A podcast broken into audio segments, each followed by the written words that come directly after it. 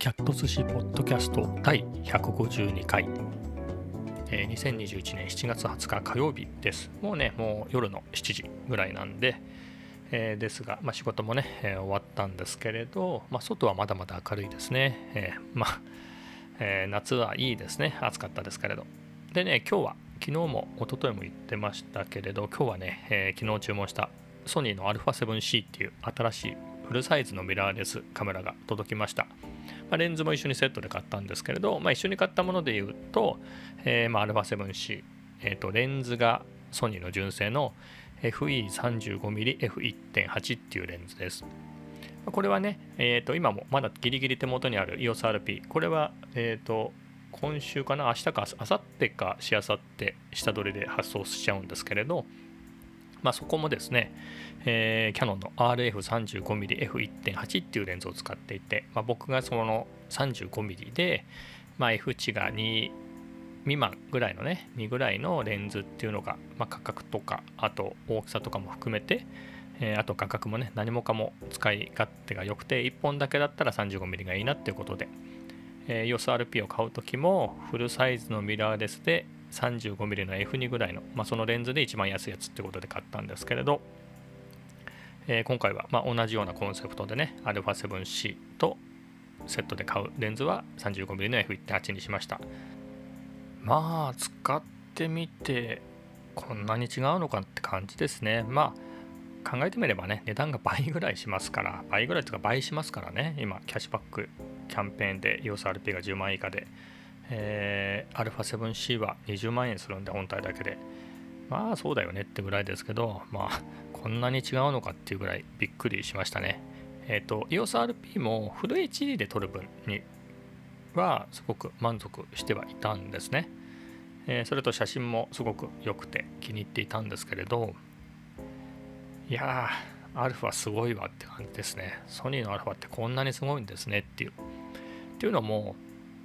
この α7C っていうのは、まあ、そういうコンセプトでは僕の理解だと、えっと、α7-3 今一応現行でそろそろモデルチェンジするっていう噂もありますけれど α7-3 っていうすごい名機と呼ばれている、えー、カメラがあって、まあ、これが、まあ、僕の、ま印象で言うと多分それまで Vlog、YouTuber の人で言うと,、えーとパナソニックの GH5 とか とかっていうかそれですね、まあ、GH5 とか GH5S とかなんですかね、えー、ああいうので撮られていたのが α7-3 から一気にねどんどんどんどん、えー、α に移っていく人が増えたっていうまあ、その α7-3 が出た頃僕その YouTube もそんなにあの見てはいましたけど YouTuber って感じの人のは見たことがなか見てなかったのであんま詳しく分かんないですけどなんとなくそんな認識です。 でね、えっ、ー、と、その α7C っていうのは、まあ、機能的にはほぼ α7-3 で、それを、まあ、α6000 シリーズっていうね、APS-C のコンパクトな、えー、レンズ交換式のミラーレスがあるんですけど、まあ、それの、なんていうんですかね、形っていうか、フォームファクターっていうか、に詰め込んで、さらに α6000 シリーズにはない手ブレ補正ですね、α7-3 とか、α7-2 以降の、えー、α7 シリーズには ボディ内手ブレ補正がついてるんで、まあ、それまで入れ込んだっていうのが、えー、α7C で。で、まあ、だいぶ7-3よりは後発なんで、えー、それよりも優れてるとこもあるしっていうような、えー、そんな張り切ったすごいカメラですね。まあ人によってはね、えー、小さくした分えーとまあ、カスタムできるボタンの数が少ないとか、えー、そういったところでね不満があるようですけれど、うん、まあなんかとてもすごいカメラですね。で、えー、まあ、僕も何のためっていうと、まあ、動画中心で写真も楽しみたいなっていうことでこれにしたんですけれど、あのー、今その α7-3 からねどんどんどんどん、えーと、パナソニックとかから、えーと、YouTuber の人がね α に移ってきてましたけれどそこでさらにですね、えー、張り切って α7S3 っていうのが 本当に圧倒的にすごくて。それで何でしょう、まあ、それ40万超えるんで、まあ、それが買えるぐらいの、収益があるとか張り切った人たちはもうそれバカバカ買っていって、えー、かなりの人ですよね。有名な人だとあのカズチャンネルのカズさんとか瀬戸康史さんとか、まああいう人たちもバンバン買って。まあ、そこまではいらないかなみたいな人で言うと、まあ、この α7C ですね僕が買った。これは多いですよね。散財 TV 直島さんも買ってましたし、まあ、それこそ、まあ、それを言ったらあれですね。カズチャンネルのカズさんもサブ的に α7C は買ってましたけど。あとは僕はグルドンの松尾さんとかも見てましたね。僕がそうですね。松尾さんがブログを Vlog を始めてもう今最近更新されてないですけど1ヶ月ちょっとぐらいは毎日更新してましたかね、えー、それ見てて、えー、確かね松尾さん最初 720p でやっててその後 1080p にしてたんですけどやっぱ同じ僕の EOSRP の 1080p フル HD と比べても全然 α の方が綺麗でまあそれを見てちょっとなんとか RP でも綺麗に出したいなっていうことで、まあ、4K で撮影するようになったんですけれどまあ、4K にするとだいぶ EOSRP でも動画が綺麗になったので、えー、まあそんなこともあり、まあ、あとグルドンで言うとですね、やっぱりドリキンさんもね、これ買ってましたが、サラリと買ってましたよね。α7S3 を発売日に、あの US、アメリカの方が発売が早くて、日本より。えー、そこで、そこは大々的にね、ずっと楽しみだってやってたんで、えー、買ってまして、α7C ですね、α7C はその後すぐ出たんで、えー、それはさりげなく、えー、まあ、開封ライブなんかをやられてて僕も楽しく拝見しましたけれど、まあ、そういうのをやられててあとは岡チャンネルの岡ちゃんですねあのすごくね、まあ、あれはあ岡ちゃんもねたくさんカメラ持っててそれこそ α7S3 にあとは FX3 もありましたよねその他ドローンとかあとは α7C を持っててそこでいろいろなね えーと、Vlog をと撮られていて、まあ、それすごく参考にしていたのでいいなと思って、まあ、そういうのも大きかったですね。やっぱり7-3だなあ7-3じゃない。7C だなと。で大元振り返ると僕 EOSRP を買う時に7アルファは考えてたんですね。で最初の候補はまさに α7C でえっ、ー、とね最初その頃1000ドルぐらいでフルサイズミラーレス α7 のコンパクトなやつが出るっていうニュースだったんですね。おおと思ってこれ絶対出たら買うぞとすごく楽しみにしていたんですがそしたらだんだんですね噂レベルですけど噂サイトでどんどん情報が更新されて、まあ、結果的にその噂は正しかったんですけど、え、1000ドルっていう話だったのに、えー、ボディ内手ブレ補正がつくとか、えーと EVF もついてるとかでどんどんスペックが上がってきてあののなんですか判明したスペック噂レベルでしたけど当時は。いやこんなねえっ、ー、と手ブレボディ内手ブレ補正はあのアルファ6000シリーズぐらいのボディに詰め込んで EVF までつけて1000ドルは無理だろうと。これは2000ドルとかいくんじゃんと思ったら。まあその通りでしたね。20万超えちゃって。まあ僕は実際にそれを買ったんですけど 35mm の F1.8 を買うつもりだったんでそれが7万弱ぐらいするんですよね。ストセットで30万弱するんであそこまでいっちゃうといらないなと思って。っていうのとあと僕それがね α7C って10月発売だったんですけど僕9月にどうしても、えー、仕事で動画をやりたくて。それでまあ安い方でいいやってことで EOSRP を買ったんですね。まあそれをその他えっと 4K ですね。4K の、えーと、編集とかって僕の環境では結構厳しいんじゃないかなっていうような印象があって。なんかねやっぱドリキンさんとかもすごく張り切った、えー、Windows の自作 PC 使ってたりとか。あとストレージですよね。僕もずっと写真やっててローで取りまく全部ローで撮っててすげえ容量食うなと思ってたんですけれどえっ、ー、とまあ、最初富士富士の XE1 で動画去年ですね始めた時にはやっぱ動画は さすがにフル HD でもめちゃめちゃ容量食うなと思ってたのがそれがね 4K ともなるとどうすんだよストレージっていう。そういうこともあって、まあ、EOSRP を買ったんですね。でその時の候補がもう一個あって α7-3 はもちろん考えました。ただねバリアングルじゃなかったんですよね。バリアン今思えば別にあそこで EOSRP を買うなら EOSRP を買ってかつ α7C を待てなかったんだあれば α7-3 でよかったなと思いますね。えっ、ー、と何でしょう僕あのいわゆるリアルタイムであの自撮り棒っていうかねそういうので、えー、バリアングルで自分の方を向けて取るってことはしないので、まあ、三脚に立てて、えっと、構図が確認できればねいいのでそうでいくとあのスマホで、えっと、ライブビューできたりしますから、まあ、それであとは EOSRP でも、えっと、フル HD なら全然十分ですけど、まあ、瞳 AF で、えー、ちゃんとねピント外さないので、まあ、それだったら今思えば α7-3 でも良かったかなと今今今今ながら今更ながら思っています。が、まあ、結局 EOSRP を買ってでまあしばらくっていうかね最初のうちは良かったんですけどやっぱ松尾さんの α7C 買って Vlog 始められてそれを見たらやっぱ画質が圧倒的に綺麗だなと思って。まあ理屈はそうですよね。理屈で言うと EOSRP はえっと普通にえっとそのまま4、えっとフル HD ならフル HD で撮ってるところを α7C はちょっとね 4K のところの説明しかなかったんですけど 4K もえっ、ー、と 6K で撮影してそれを圧縮縮小して解像感が出る形にして、え、4K の動画を出してるってことなんで、まあ、多分きっと同じような理屈でフル HD の動画も作ってると思うのでそれで同じフル HD でも全然解像感があったんだなと。まあ今僕は 4K でしか撮ってないですけれど、えー、そういうこともあり。で EOSRP でやっぱり 4K で撮り始めたら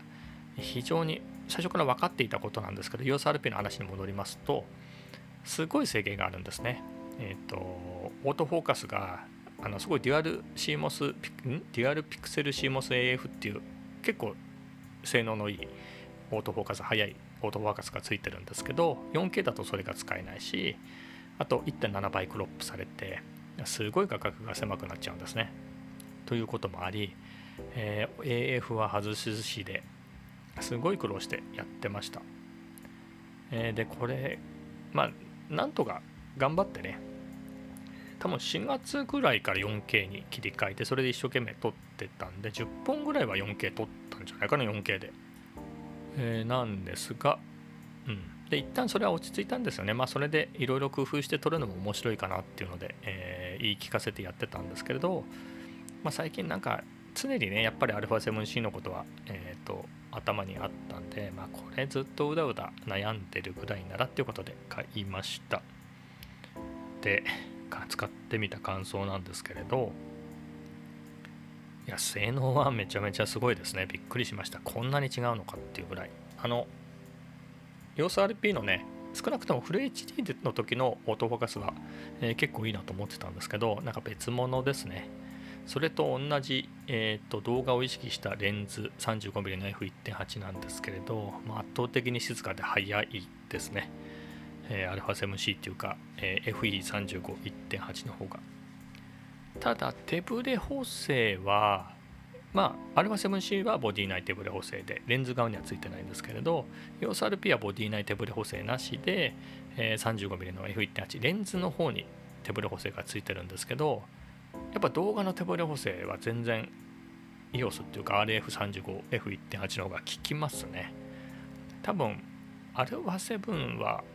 あの、E マウントってマウント系が小さい小さいマウントの中にギリギリフルサイズのセンサーを入れてるからそんなにセンサー動かせないんですよね。手ブレ補正を十分効かせるほど分かんないですけど。それに比べるとまあ EOSRB の方はレンズについてるんでっていうのもあり。まあさらに言うと想像ですけど EOSR6 とか5はボディ内手ブレ補正ありますけどマウント系がすごいバカでっかいので、えー、結構まあ本当に想像ですけどもっと効くんだろうなっていう効く可能性があるなっていう、えー、印象があります。まあその手ブレ補正以外は、えー、α7C の方が何もかも圧倒的でしたね。えっとあとはねただね思想が結構違うみたいで僕はやっぱり RP をねずっと使ってきて、まあ、やっと馴染んでたっていうところもありうん RP の方がというかキャノンの方が使いやすく感じましたねうん。なんか、まあ、ボタンも多いんですよね。まあ、EOSRP も R、EOSR とか R5 とか R6 とかの上位機種に比べるとカスタムボタンが少ないとは言われてるんですけど、えっ、ー、と、あれは 7C に比べると,、えーと、十分多くて、あのダイヤルなんかもあるし、うん、ここは EOSRP の方が良かったかもしれないですね。まあここはなでかなという気はしますけれど。うん、ただまあね他の v l o g とかの人たちのを見てても、まあ、特に不満がないようなので、まあ、これは慣れなんでしょうね。で実際、えー、家でねいじってた時はそんなになかなかねわからないことだけでまさに今日使い初めて使ってるっていうとこもあってソニーのって実家目自体はうち2台あったんですけどそれって奥さん用のコンデジだったので僕は、えー、ほほぼ使ったことがなかったので、えー、そういう点であのがっつり、え、いろんなねカスタム設定とかもいろいろやりながらっていうのでいくと、え、この α7C が初めてだったので、まだ戸惑ってはいますけれどただ EOSRP でねいろいろ頭使頭使ってっていうか、えーと、カスタムしてね、えー、動画と写真を行ったり来たりして使いやすいようにっていうような設定を考えるっていうのはねまだ1年経ってない去年の9月から始めたことだったので、えー、まあそういう頭の柔らかさはあるのか、えー、α7C の方もいろいろやりやすいようにカスタムをし始めています。でね実際に夕方かなお昼食べてなかったので、えー、いつものカフェ散歩喫茶店に行ってきたんですけどさすがに暑い暑かったんで、えー、行きの、えー、行きの道中では撮影ほぼしなかったんですけどまあ喫茶店に着いてからねコーヒーフロートを取ったり、えまあいろいろ設定をね、え見直したりってして、まあ、実際いつも Vlog でねやってるような撮影をやってみるとあれこれここはこういう設定にしたらいいなとか、えー、そういうのが分かりますね。イメージがついて、え、だいぶはかどってきましたでここはこういう設定にしようとかだからもうこれも本当に1週間も使ったらねもう本当にすっかり馴染むのかなという気がしていますでまあ、ログ撮影もできるんですね。ずっと前からやってみたかったログ撮影もできるんですけど、一旦僕は HLG っていうので撮影しています。えー、まあ、ログ、まあ、ログもやってみたらいいんでしょうけどね、まあ、あれこれ試すっていうよりは、今日撮ったやつも素材として今週末の Vlog 使うんで、えー、まあ収集つかなくならないように、とりあえずまず HLG で、えー、慣れとこうっていうのでやってるんですが、まあ、普通のね、え、ピクチャープロファイル使わずに撮ってもよかったんですけれど、まあ少しはやってみたかったんでね。えー、ということで HLG で撮ってます。で、撮ってきたやつをね、ファイナルカットに入れていろいろいじってみたんですけれど、ああ、すごくいいですね。EOSRP とかだとね、ちょっとオーバー気味かななんて言ってね、えーと、いじってももうどうにもならなかったり、まあ、ちょっと、ちゅうかほぼいじりようがなかったんですけど、少なくともファイナルカットでは。えっ、ー、と、α7C の HLG は、まあいろいろいじれますね。あの RP に比べたら全然。ま、ログにしたらもうちょっといじれるんですかね。その辺も、えー、まあ、ゆくゆくは試してみたいなと思っています。で、もう一回またなんでアルファって話、昨日もした気もするんですけどね、えー、その一つが、さらにもう一つで言うとレンズのラインナップですね。とにかくね、いろんなのがあって、あの、RF もね、えー、キャノンもね、えー仮に糸目をつけなければ、まあ、めちゃめちゃいいレンズたくさんあるんですけれど手頃なのがほぼないんですよね。まあそこそこ手頃で言うと、まあ言うまでもなく、言うまでもないっていうかあの 35mm の F1.8、えー、これが6万円台で買えるんで、あとはね、もう1万円ぐらい出すと 85mm の F2 っていうのも買えますと。あとはね、キットレンズにもなってた24105の、あとは、えっとね、F 値がズームによって変わるやつなんですけど、まあ、それが比較的安いぐらいですかね。あと、えっ、ー、と、50mm の F1.8 っていうのが、えー、3万円しないですね。2万何千円かで買えるので、それぐらいでした。ほんとそれぐらいなんですよね。えー、で、そのに比べると、えっ、ー、と、ソニーは、えっ、と、ありすぎってとても言えないんですけれど、あの、サードパーティーのね、それこそサムヤンみたいな、えっ、と、海外のメーカー、は言うに及ばず、えーと、国内ものでもね、えーと、シグマタムロントキナとか、えーと、ちょっと趣向が違いますけど、まあ、北斗レンダーコシナですねとかもあるしとにかく数があって、えー、楽しいですね、えー、そんな中でも、ね、そこもね基準が結構変わっちゃったんですよね僕の中で。僕のそれこそニコンの D700 とかニコンとかバンバンフルサイズのね、えー、一眼レフ使ってた頃の感覚で言うとやっぱり17万とかしましたか？あの三大元三大元って言うんでしたっけ？僕三三大元？えっ、ー、と 142424707200F2.8 みたいなね。あれって十何万かでしたよね。そういうのね写真仲間が買いに行く時に一緒に行ったりとか、まあ、すでに持ってる人がいてえげつないなこれ買うんだと思ったんですけれど今割とそのぐらいの10万円台だったらね割と手頃に感じてきますもんね。ちょっと張り切なんて言うんでしょうもうほんと画質命でバリ張り切りましたみたいなやつ普通に30万とかするやつありますよねキヤノンの RF でもね、えー、50の1.2とか85の1.2みたいになると。まあそういうのもあるし、まあ、10万円超えも10万円前半だったらまあ割と、えー、リーズナブルに感じるみたいなところがあって、え、まあそんな中で、えー、E マウントだとね純正でも、まあ、僕のそれこそ35の F1.8 が6万円台ですね。6万6000円だったかな？6万7000円だったか。えっ、ー、と、まあ、買い値でですよ新品で。で、えー、あと28の F2 なんてね結構魅力的なの。これ5万5 6000円で売ってましたね新品で。今売ってるから。まあかなりねこの辺がまあ僕的になんとなく安く感じてきた昔ね僕 えっ、ー、とニコンの頃ね中古ばっかり買ってたんですけどそんでもね一番高かったのが AF ニコール 85mmF1.4D で6万6000円ぐらいだと思うんですよね。まあそれこそ、えー、35の F1.8 と同じぐらいの価格帯ですけど、まあそれが、えー、ね、僕のとってはすごく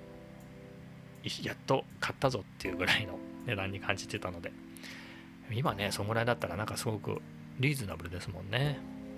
まあみたいなところで、あの、基準がちょっと変わっちゃったんですけど、僕も感覚的に。でもやっぱりね56万で買えるレンズあるし、まあ、4万円台でもねあるし、まあ、あとはもうとにかく球数が多いし中古もね、えー、いっぱい、えー、流通してるのでほんと選択肢が多いですねとあとはね、まあ、7万ぐらい出すといいのいっぱいありますね。ソニーも純正ね。先ほど言ったようなのもそうだしあとは、えー、と外装なんかがすごく金属製で凝ってる何ですか、えーと、24mm の F2.8 と 40mm の2.5、50の2.5の、えー、見た目がそっくりな3兄弟みたいなレンズが割と最近出ましたけど、あれもね、えー、いいし、あとは僕、これ次買っちゃおうかなと思ってるのは定番の 20mmF1.8G ですかね、Vlog 御用達。っていうかもう α7C とこれでしょ Vlog やるならみたいなえー、雰囲気も感じてるんですけれどまあ自撮りして僕喋るかなっていうところもちょっとそこは疑問ではあるんですけれどでも20でね 20mm で、えー、F1.8 っていうのいやすごく使ってるの見てて写真の感覚で言うと 20mm ってすごく広いなっていうのがあったんですけどやっぱ Vlog 的な、えー、映像だと 20mm って全然広すぎないしえっ、ー、と、かえって扱いやすそうだなってのは思いますね。僕もオズモアクション、すごい超広角ですけど、あれ使ってるけど、やっぱり Vlog っていうので言うと、ああんぐらいの価格っていうのは使いやすいし、ソフトウェア的にね、手ブレ補正するような時にもね、画角が多少狭くなっても十分 20mm って広角なので、まあそういうところもメリットだなと思って。まあそれ、ちょっとね、言ってしまおうかなっていうのは、えっ、ー、と、今、時点ですら思ってます。まあ、他は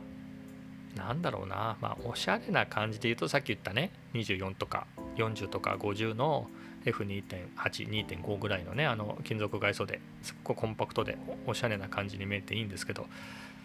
まあ、今回はね昔の富士フィルム買った時ってそういう観点でしたけれど今は やっぱり動画ね、えー、撮ったりして楽しむ撮って編集してるしたっていうことにより重きを置いてるんで見た目はもうどうでもいいやっていうか EOSRP も好きだったし。なのでまあそう見た目重視でそっちのレンズを買うよりはだったらまあ20の F1.8 は候補ですけど他はまあシグマの2870の F2.8 とかまあそういった、えー、使い勝手のいいズームを買ったりすると旅行行った時とかでもねいろいろオールマイティに撮れるのかなという気がえー、しています。まあね、あれこれレンズが増えちゃうと、あのどっちつけていこうかなとか、えー、荷物が増えたりね、しますからね、あの両方持ってこうなんてなると。えー、なので、しばらく、えー、35の F1.8 で、えー、α7C になれるっていうのをね、いろいろ慣れなきゃいけないので、えー、操作もそうですし、まあ、編集の方もですよね、今までは取って出してやってたところ、えーと、HLG で今、とりあえずやってますけれど、えー、ログ、S ログ3で撮って、えー、カラグレとかやってみるかもしれないし、まあそういうのもまだまだいろいろ楽しみようがあるので、うん、まあ今のところはこんな感じですね。まあ夢がありますね。でまあ最後に言うと言っときますが、キャノンね、すごく良かったですよ。EOSRP とね、α7C ってまあ繰り返し繰り返しになりますが、値段が倍ぐらい違うんで、これをね、えー、単純に直接比較して、えー、どっちがいいっていうのは、まあ、どっちがいいって言ったら、まあ、それは α7C の方がいいし、だから買い替えたんですけど、まあでもキャノンってすごくいいなっていういい印象でしたね。うんまあ、お金で言うとね、寄り道しちゃいましたよね。最初から α7C を1ヶ月待ってこっち買っときゃ。えっ、と、多分差額で言うと、えっ、ー、と、あの、僕23万ぐらいで EOSRP 買ったので、またポイントついてたから21万ぐらいですかね。多分これ新品で α7C をその当時買って27万ぐらいで済み27万ぐらいですかね。やっぱりいろいろ一通り揃えるとフィルターとか揃えて27万ぐらいですかねレンズセットで。なのでそこでいくと6万ぐらい足せばえっ、ー、と最初から α7C に行けたんですけどそうしなかったためにえっ、ー、と結構ね追加で かかりましたね。えー、余計にお金がかかってしまいましたけれどまあ役に立ったかわかんないけどまあ楽しめたからいいかなっていう感じですね。キャノンもね。キャノンすごく良かったですよ。あアルピノが古いですからね。出たのが。あとはもうミラーレス2013年からフルサイズのミラーレスをやっててその前2000年代後半ぐらいからですよね。あの NEX で、えー、APS-C のミラーレス E マウント始めたのが。ぐらいなので、2000年後半 ?2010 年ぐらいですか？それとも。まあぐらい、そんね、えー、少し先行していたので、ソニーの方が。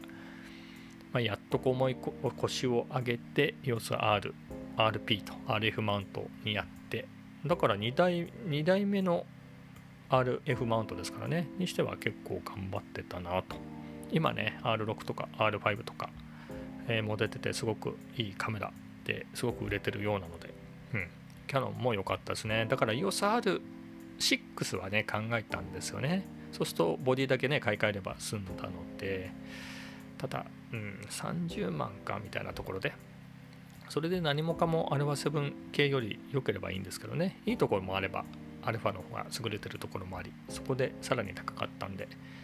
あとレンズのねラインナップがアルファのが圧倒的で。しかも僕が買いそうなラインナップも圧倒的だったので。え、そういう点でちょっとこのまま RF マウントで行くのは厳しいなということで、うん、まあでもね EOSRP2 とか EOSR Mark2 的なやつが20万とかでね EOSR あの R マーク2みたいなのがあってボディ内手ブレ補正がね R6 とか並みに効いて、まあ、ログ撮影もできて、まあ、まあログ撮影は R でもできるんですもんね。多分確か。できないのかな。でかつえっ、ー、とボディ内手ブレ補正。あ言いましたか、まあ、そういうのもあってクロップされないで 4K で撮れてみたいなのだったらね僕は EOSR を買ったかもしれないですね。EOSRM2 ってのがあればねそっちに乗り換えた可能性もありましたね。すごくこのレンズも気に入ってたし操作性もキャノン気に入ってたので、まあ、なのでまあ RP よりはまあソニーの方がいいし、まあ、全体的に動画やるならソニーなんだろうなっていうのはありますけどキャノンもすごく良かったです。えー、まあ今日はこんな感じでまたしばらく、えー、動画とか、えー、カメラの話が続きそうな気ますけ気もしますが、えそれでは。